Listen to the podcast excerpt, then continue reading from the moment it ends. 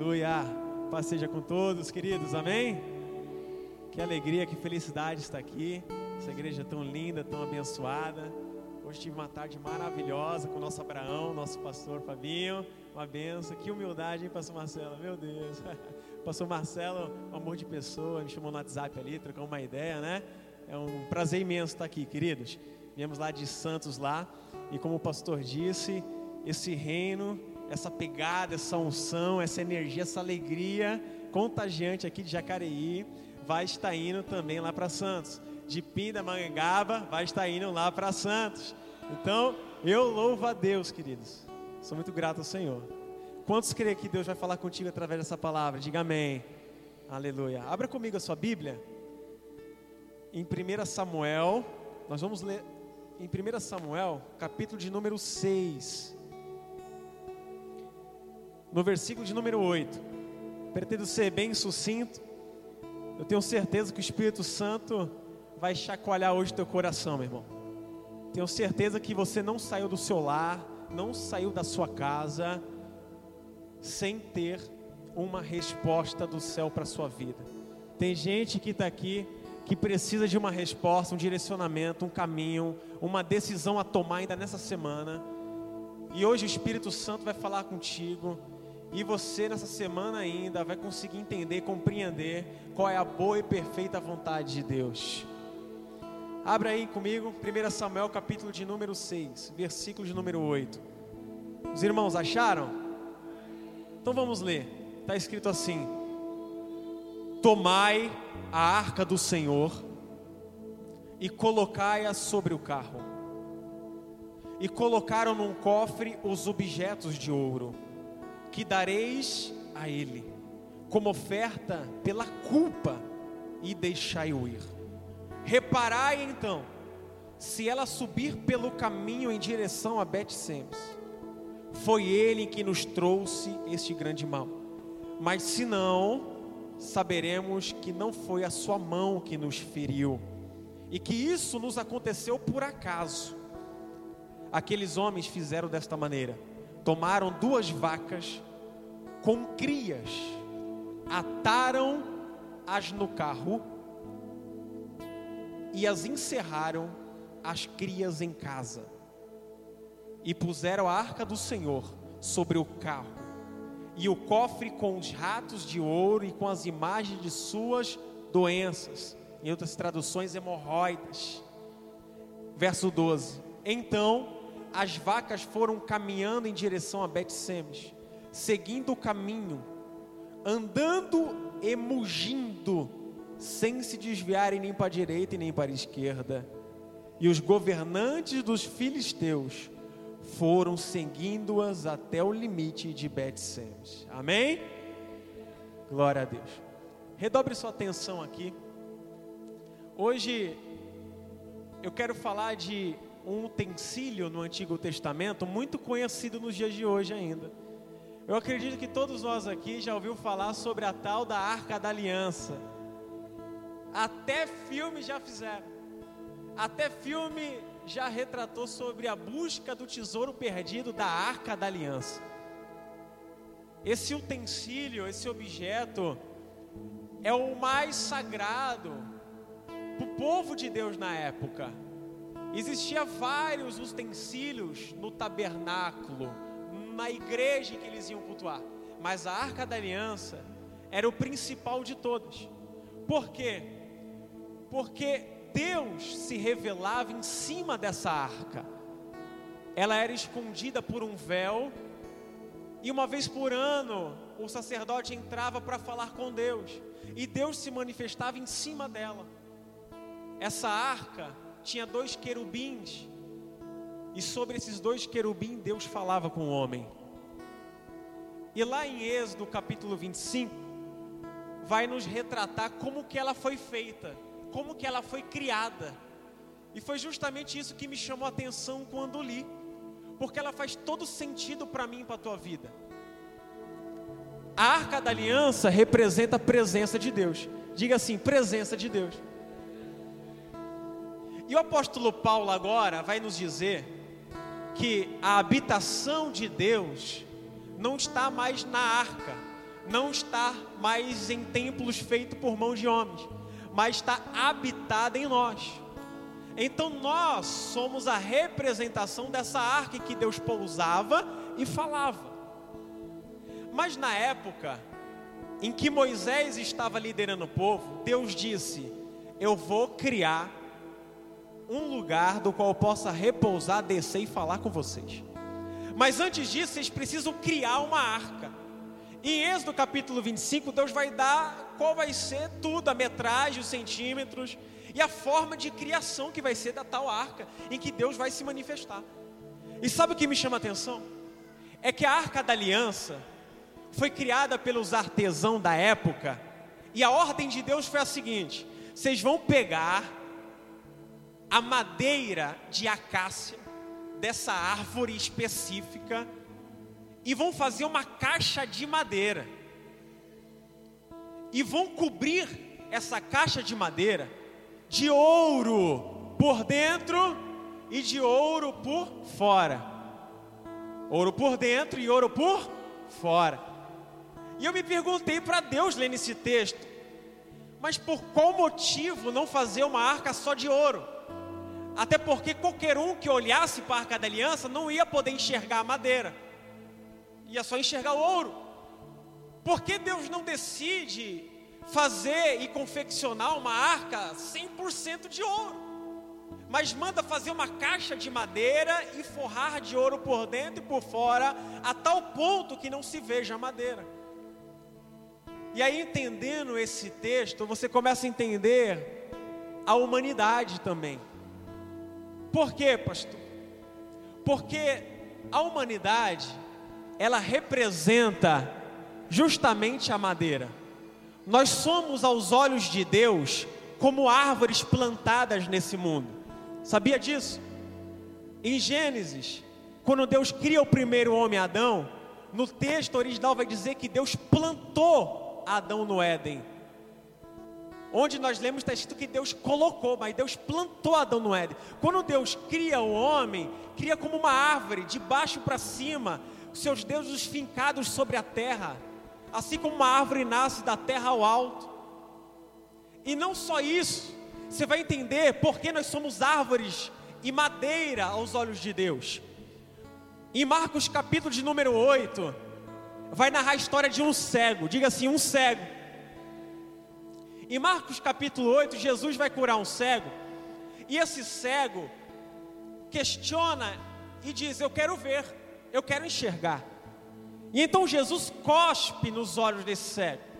Tem duas curas que Jesus cospe. A primeira, ele cospe ao chão, junta em lodo e passa no olho do cego e ele é curado. Mas dessa vez, Jesus cospe direto nos olhos do cego. E quando cospe nos olhos dele manda com que ele lavasse, pergunta assim para ele, meu pastor: E aí, o que, que você está vendo? E aí o cego vai dizer assim: Olha, eu estou enxergando mas eu estou vendo homens andando como árvores. A pergunta é: hoje Jesus estava sem unção no dia? Hoje Jesus não fez a cura 100%? Hoje Jesus não estava com a unção? Ou na verdade Jesus revelou demais? Eu vejo homens como árvores. Aí você vai entender. Estou todo arrepiado já, querido. Meu Deus, talarash. Meu irmão, segura aí. Aí você vai entender o porquê Jesus está dizendo: Eu sou a videira verdadeira. Eu sou a árvore verdadeira. Não. Eu sou o fruto e a árvore da vida. Quem é árvore, está conectado em mim, vai dar bons frutos. Irmão, Levanta as mãos que eu vou profetizar. Deus te chamou para ser árvore fortífera. Os olhos de Deus para a tua vida é vendo: este meu filho, esta minha filha, é uma árvore abençoada, é uma árvore que traz frutos, frutos dignos. Glória! Aplauda o Senhor, se é para Ele, aplauda mesmo com força. Somos a madeira Olha aí para o seu irmão, diga assim para ele: Você é uma madeira. Não é para falar que ele tem cara de pau, não, viu? ah, você tem cara de pau, você é um rapaz cara de pau, né? Eu sou uma madeira mesmo.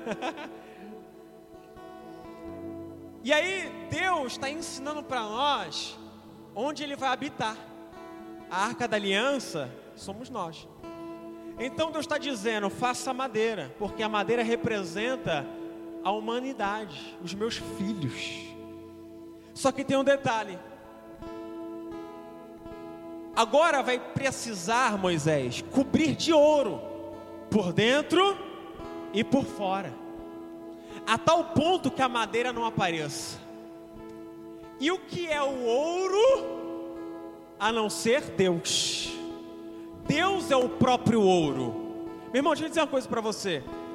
Há muitos séculos o ouro foi adorado, porque a terra ela tem o poder de produzir através de pressão e fogo minérios preciosos. Esse planeta tem poder de produzir diamantes. Esse planeta tem, tem capacidade de produzir pérolas preciosas, naturalmente. Mas a Terra, ela não tem capacidade de produzir ouro. Por que você acha que o ouro valoriza ano a ano? Porque cada vez é mais extraído o ouro da terra, mais escasso ele fica. Por isso que ele valoriza. Até hoje se perguntam da onde veio o ouro da terra, porque se a terra não tem poder para produzir naturalmente, como esse ouro veio para aqui? Como ele veio estar aqui? E aí você vai compreender o porquê o serafim declara em Isaías 6 que a terra está cheia da sua glória. Porra você vai entender porque Deus mesmo diz: Meu é o ouro e minha é a prata. Ele é a representação desse ouro, ele é o enigmático e o mistério, é ele que é o único e precioso. Então Deus está dizendo: agora na madeira, Moisés, você vai cobrir de mim, de ouro, por dentro e por fora. Tem gente que já entendeu já. Você tem que ser coberto de Deus, tanto por dentro e por fora. Tem crente que é coberto de ouro e de Deus por fora. Você olha, tem jeito de crente, cara de crente, fala como crente, se veste como crente, mas em casa é madeira bruta, mas no trabalho é madeira bruta, mas nas particularidades sozinho é madeira bruta. Não é em vão, queridos, que a profissão de Jesus foi ser carpinteiro, nada é em vão aqui, tudo faz sentido. Porque, pastor, se eu e você somos uma madeira bruta, nada melhor de ser cuidado na mão do bom carpinteiro, querido. Nada melhor de ser cuidado pelaquele que entende de madeira, pelaquele que entende de humanidade, entende o teu coração, entende as suas limitações, entende as suas falhas. Por isso que Ele é o bom carpinteiro. Aleluia. E tem gente aqui no nosso meio que está na fase de tratamento. Porque a madeira de acácia, porque com Deus é assim, querida, é tudo no detalhe. Deus é alguém que planeja. Antes dele formar algo, ele acende a luz. Haja luz e houve luz. Deus é um Deus que organiza suas metas e faz tudo perfeitamente. Então a madeira de acácia, no deserto que eles estavam, era escasso. E detalhe, não é uma madeira fácil de tratar. Existem ferramentas dificultosas, ó. E lixa daqui, corta dali, tira um pouquinho daqui e dali. E assim na minha e na tua vida. E a ferramenta mais preciosa para limpar o resto de madeira e o que está atrapalhando, está aqui. É a palavra de Deus. É por isso que sempre você está vindo aos cultos, porque os profetas, os homens de Deus são usados para usar essa ferramenta, para ir podando aquilo que não é de Deus, para ir lixando aquela área da sua vida que você precisa melhorar. Para quê, pastor? Para chegar ao ponto do ouro ser derramado sobre sua vida, de você se encher de Deus, a tal ponto que quem te olhar por fora ou por dentro não vai enxergar você mesmo não vai enxergar o teu ego, a tua vaidade, a soberba, a ira, a contenda. Sempre quando te olhar vai falar, é Deus na vida dele. Já viu aquela pessoa? Olha, é Deus demais na vida daquele homem, mas é Deus na vida dessa mulher mesmo. Agora, meu irmão, quando eu começo a dizer, ah, fulano é muito bom, fulano é isso, meu irmão, ainda é madeira. Mas quando a exaltação ser para Deus dizer, é Deus na vida, é Deus na vida dela realmente. Estava passando por essa situação, estava desempregado, desempregada, a dificuldade com o esposo, com a esposa, na família, nos filhos, mas Deus restaurou, é Deus mesmo, é ouro de Deus na vida dela, é ouro de Deus na vida dele. Querido, levanta as mãos para receber. Vou profetizar, recebe aí, querido. Deus te chamou para te derramar o ouro divino dos céus, que vai encharcar sobre a tua vida por dentro e por fora, vai cair sobre a tua família, e quando as pessoas ver, só vão ver uma luz: qual? A de Deus, a de Deus, a do homem pode se apagar, se esconder, se ocultar, mas a luz de Deus tem que brilhar para todo sempre, a luz de Deus tem que raiar, querido. Aleluia! Você pode dizer glória a Deus? É a luz de Deus. Essa luz do Pai que tem que irradiar em nós, não pode aparecer a madeira. E aí tem gente que tem um coração puro como de ouro, mas por fora, meu irmão, tem que melhorar muito. E é um processo, vai melhorando a forma de falar, de caminhar, e cada dia esse ouro vai te preenchendo, até o momento em que só vê Deus sobre a sua vida, meu irmão. E aí, essa arca tão preciosa, tão querida pelos judeus, por Israel, chegou um dia memorável, chegou um dia fatídico, algo que jamais imaginariam aconteceu. Sabe o que? Ela foi roubada. Ó, como pode? Pastor, a arca da aliança roubada foi. E a notícia foi tão pesada porque existia uma guerra entre os filisteus e Israel. E nessa guerra, irmão, quando travou o campo de batalha, o povo de Deus foi tão convicto da vitória, tão convicto, que foi que foi. E chegaram lá, diz a Bíblia, que de uma vez só morreram quatro mil homens. Quando essas perdas caem, eles recuam. E eles olham um para o outro e falam: Rapaz, os filisteus mataram 4 mil de nós. Estamos perdendo essa guerra. Não, isso não pode acontecer. Jamais perderíamos para eles. E aí alguém teve uma brilhante ideia. Cuidado com as brilhantes ideias. Qual, pastor? Vamos trazer a arca da aliança para o combate. Vamos pegar a presença de Deus e trazer para o arraial da guerra.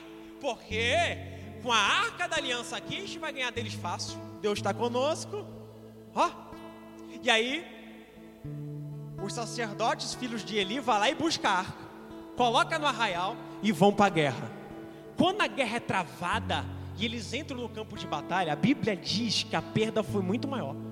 Sabe quantos morreram nessa perda? 30 mil homens caíram sobre a terra. Eles voltam derrotados. E não só isso eles invadem o arraial e tomam a arca de Deus e levam para sua cidade. Irmão, essa notícia foi tão terrível para a época que ela percorreu rapidamente. O mensageiro chega até o reinado e fala: É o seguinte, algo terrível aconteceu, o sacerdote Eli. Meu Deus, mas, mas o que, que aconteceu? Aconteceu uma notícia terrível. Mas qual notícia? Me conta. Os teus filhos morreram. Ofini Finéias morreu no campo de batalha. E é engraçado que no texto, o sacerdote ali, quando ouve a notícia que seus filhos morreram em campo de batalha, ele ainda está segurando a onda. Mas a notícia ruim continua. E ainda diz assim: Olha, sacerdote, e tem mais. A arca da aliança, a arca de Deus, foi roubada.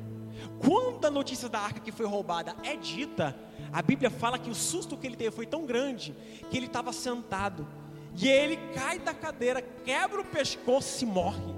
Lá do outro lado do quarto, a mulher de um dos meninos que morreram estava grávida. E quando a notícia vem ecoando entre o quarto de que a arca foi tomada, a criança prematuramente dá a luz. E ela dá o nome da criança de Icabor, que quer dizer, e foi-se a glória de Deus a notícia mais pesada de Israel. E nós vamos aprender uma lição nesse momento. Se segure aí. Porque há guerras na nossa vida, querido, que você não vai precisar pelejar, que você não vai precisar se empunhar de espadas, lanças e escudos. Há momentos na nossa vida que quem vai pelejar por nós é o Senhor. E muitas vezes insistimos em combates na nossa vida, em guerras na nossa vida, com a força do nosso braço, com a força do teu intelecto, o quanto você estudou, aprendeu conhece. Não, eu posso resolver, eu consigo resolver. Está fora do controle. Você está se desgastando, morrendo a cada batalha, mas você não dá o braço torcer para só simplesmente dizer: Deus, qual é a direção? O que eu devo fazer? Qual é o, o que eu preciso tomar de atitude? Guia, governa essa guerra por mim. E muitas vezes priorizamos Deus só por último, ou seja, não priorizamos. Colocamos primeiro tudo o que podemos fazer, para depois, que não tem mais jeito, vou para o secundário. Quem sabe Deus pode, com a fé já lá embaixo. Mas hoje Deus está nos ensinando para priorizar Ele em tudo, nas orações, no clamor, na busca. Por quê? Porque quando Deus está na frente, tudo se resolve, querido. Olha só o que acontece: eles roubam a arca, a guerra está travada entre os filisteus, e Deus sozinho derrota os filisteus com a arca lá dentro do inimigo. A Bíblia diz que eles pegam a arca da aliança como troféu, meu pastor. Vão até o templo de Asdod, o templo deles, do Deus deles coloca a arca de aliança como troféu nos pés do Deus Dagon. É o nosso troféu. O nosso Deus Dagon é maior que o Deus dos hebreus. É maior que o Deus de Israel. Vai ficar nos pés. E eles lacram e fecham as portas e vão dormir. A Bíblia diz que na madrugada, diga assim, na madrugada, houve um barulho. Quando o barulho é ecoado de dentro do templo, os sacerdotes ficam atônitos e falam: O que aconteceu? E eles vão lá ver. Quando eles abrem o templo, a Bíblia diz que a estátua de Dagon está caída no chão, prostrada com a face diante da arca de Deus. Olha aí. Com Deus não se mexe, não se brinca. Eles ficam desesperados mas não dão o braço a torcer. Eles levantam a estátua, fixam ela, prende. É, foi algo do acaso, né? Nada demais. Fecham as portas.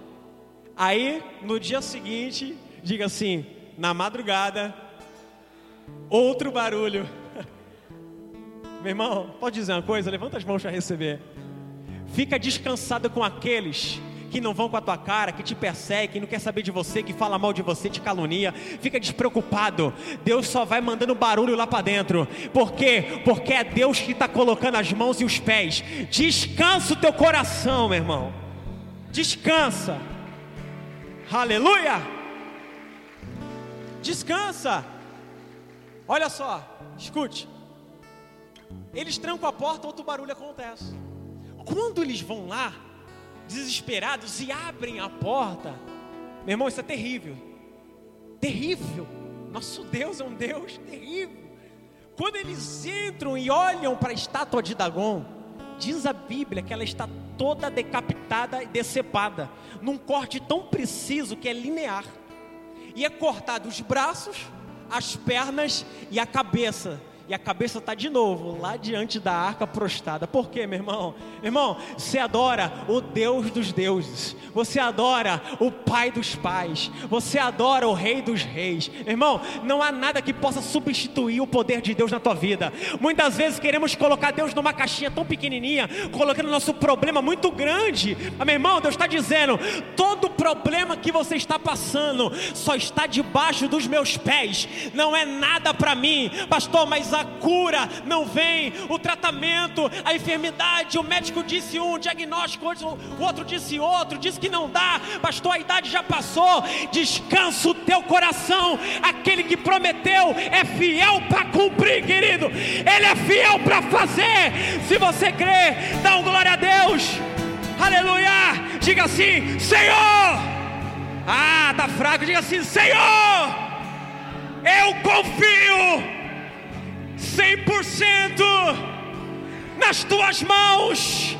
Eu entrego, diga, a minha família, as minhas finanças, a minha vida espiritual nas tuas mãos. Nas tuas mãos. Levanta as mãos e diga: Senhor, obrigado. Porque quem governa a minha vida é a tua presença. Aleluia, é a tua presença. Aleluia. Quem está sentindo a presença, aplauda o Senhor com força. Aleluia. É a presença, irmão. É a presença que vai na frente. É a presença, a presença ela quebra todo jugo, ela quebra tudo, toda nuvem negra, todo embaraço. Clame sempre primeiro pela presença de Deus. Depois disso, diz a Bíblia que eles lacraram a igreja deles lá, lacraram o templo e nunca mais abriram até o dia de hoje. Está escrito assim. Ficaram tão perplexos que o problema saiu de Asdod, que era a capital. Aí o governante, o prefeito da época, ele ficou sabendo da notícia, ele falou assim: ó, é o seguinte, essa arca está aqui, aqui que não vai ficar. É o Deus de Israel querendo vingar eles. Vamos tirar daqui. E aí alguém tem uma outra brilhante ideia. Ó brilhante ideia. Vamos tirar da nossa cidade, vamos colocar em outra cidade. Vamos colocar na cidade vizinha. Vamos tirar o BO daqui e colocar lá. E aí diz a Bíblia que a arca da aliança, irmãos, ela vai passando de cidade em cidade, até completar o reino inteiro dos filisteus. E a cada cidade que a arca vai pousando, vai descendo sobre eles a mão de Deus, queridos.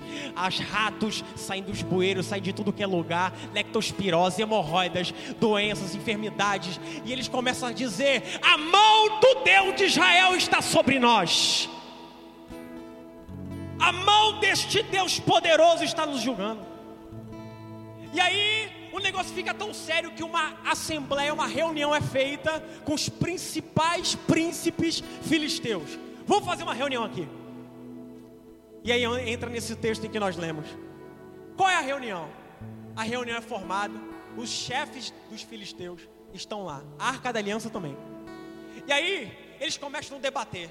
E essa obra é por acaso não é? Será que é o Deus dos filisteus que está nos julgando não é? O que está pegando nesse lugar? Metade está dizendo que é a mão de Deus, outra metade está dizendo que é obra do acaso. Aí alguém tem outra brilhante ideia. Diga assim: qual ideia, pastor? Olha, acredite, queridos, está aqui na Bíblia, está escrito. Um deles levanta e fala: Eu tenho uma ideia. Pode dizer. Vamos fazer o seguinte: vamos fazer um teste com esse Deus deles? Vamos, vamos colocar esse Deus de Israel na prova? Como assim? Vamos pegar duas vacas com cria. Tem que ser duas vacas com filhotinho. Vamos pegar, tirar os filhotinhos delas, encerrar ela no estábulo, pegar as duas vacas que são inexperientes no carro, colocar elas num carro, uma carroça Vamos pôr a arca da aliança em cima. Vamos colocar ouro, representando as nossas enfermidades, como sinal de culpa e perdão. E quando colocarmos ela e atar o carro, vamos soltar elas. E qual é a prova? Se elas forem para a direção certa do GPS. Meu irmão, colocar o meu Deus e o teu Deus em prova é tudo que Deus quer, meu irmão. Deus é especialista. Aí Deus se levantou e falou: aí sim, isso é fé. O ímpio está tendo mais fé, ó. Se for Deus mesmo com a sua mão, elas vão seguir até o arraial de Israel, a Bet-Semes, sozinha, sem saber a direção e mais, com cria. Querido, eu fui estudar isso para entender. Olha que fascinante. Alguém que já tem oportunidade de trabalhar na roça, oportunidade de cuidar de boi, vacas. Irmão, pra você ter uma ideia, uma vaca, quando ela está com cria, é muito delicado você só chegar perto. É complicado. Elas viram rebeldes, selvagens. Elas atropelam tudo, quebra tudo para ir atrás dos filhotes. Os caras estão fazendo um teste absurdo com Deus, dizendo assim: elas estão com cria. A tendência delas é o que? Largar a carroça, chutar tudo pro alto e voltar lá pro ninho dela para pegar os filhotes.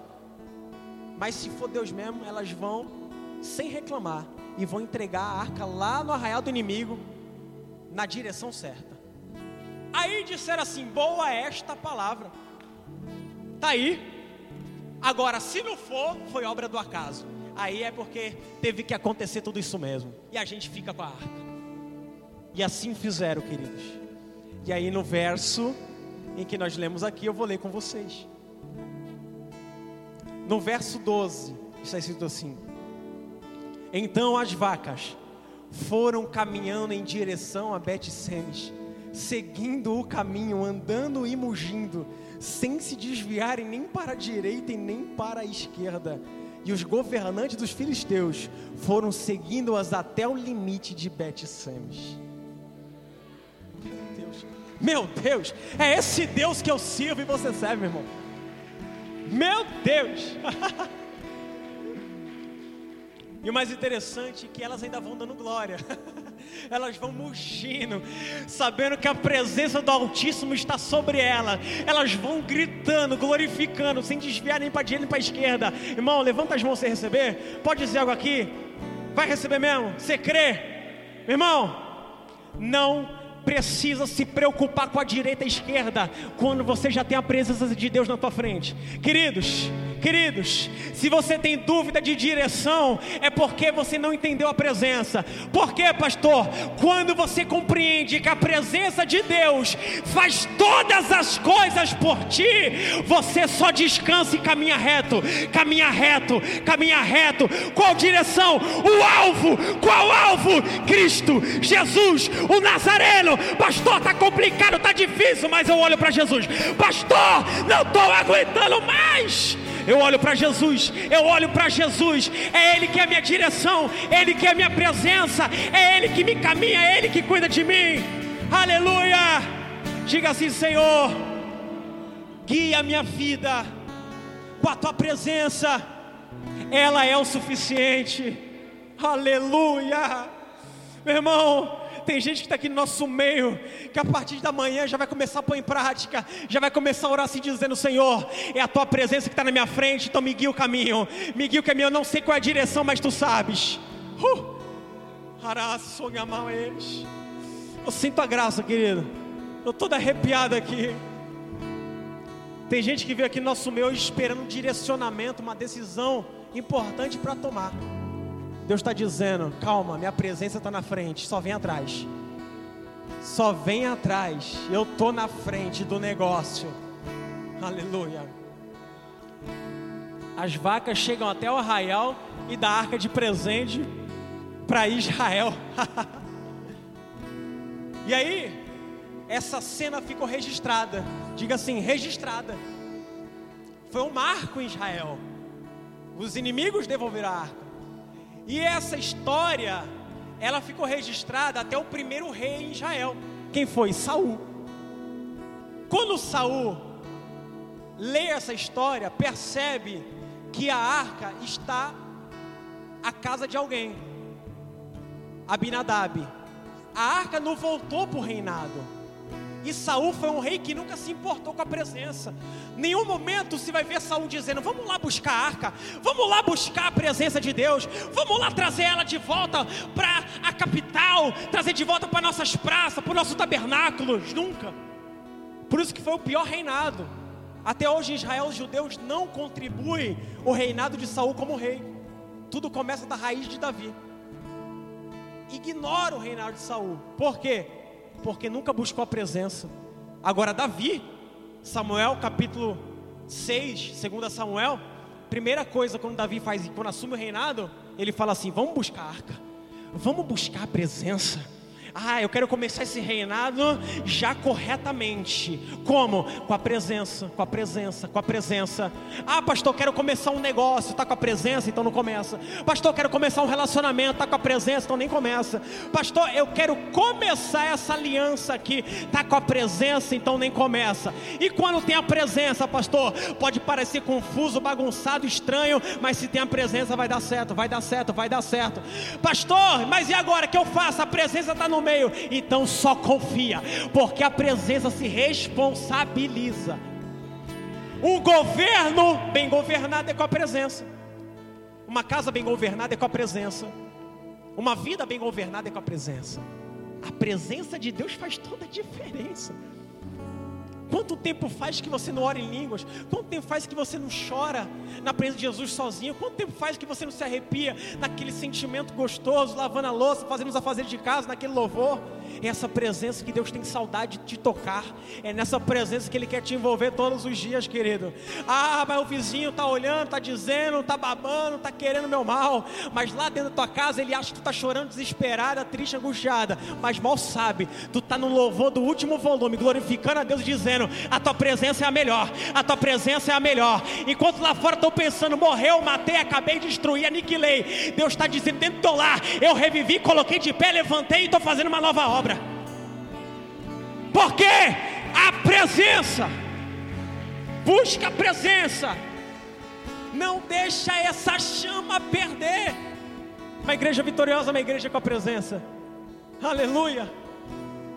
E aí agora, Davi quer trazer a arca. Diga assim, já vou terminar. Davi quer trazer a presença. Só que aí que está. Davi leu nos registros como os filisteus mandaram a arca em cima de duas vacas. Aí Davi, para não ficar tanto por baixo, pensou assim: vou fazer igual, mas um pouquinho diferente. Eu vou pegar dois boi. Eles trouxeram duas vacas, vou pôr dois boi. Tá ótimo. Mas aí que tá, querido, não é de qualquer jeito que traz a presença. Ah, eu vou ter que dizer, meu irmão, segura aí na cadeira. Quer presença, quer presença, né? Mas você tem que entender, essa mesma presença é a mesma que abençoa, mas matou os filisteus. É a mesma presença que dá vitória e a mesma presença que é a mão de Deus vingativa. Compreenda a presença antes de atraí-la. Quero a presença, quero a presença. Cadê o preparo? Cadê a madeira bem alixada? Cadê a madeira bem podada? Já quero fazer a obra. Eu quero me encher da presença, pastor, viu? Já estou pronto para fazer aqui o diaconato. Me coloca na obra aí, viu? Já estou prontinho. Ó, como eu sapateio. Perfeito, tá não, pastor? Me põe na obra. Calma. Falta muita lixa ainda nessa madeira para entrar ouro. Já quer a presença, se entrar com ouro, com a madeira mal feita, querido, vai dar problema, vai quebrar vai quebrar. Agora, quando está montadinho, perfeitinho, meu irmão, a presença desce. Mas desce com força, viu? Quando tá tudo já lixadinho, montadinho, bonitinho, a caixa tá feita. Tá preparada, artesão, tá preparada. Prepara o ouro. Desce o ouro nele. Por quê? Está preparado, meu filho. Já entendeu a palavra, já está na obediência, já está submisso, já está humilde, já trabalhei o ego dele, a soberba. Já? Então pode descer minha presença que não tem perigo. Davi, vou trazer a presença, mas com dois boi. Era assim que se traía a presença?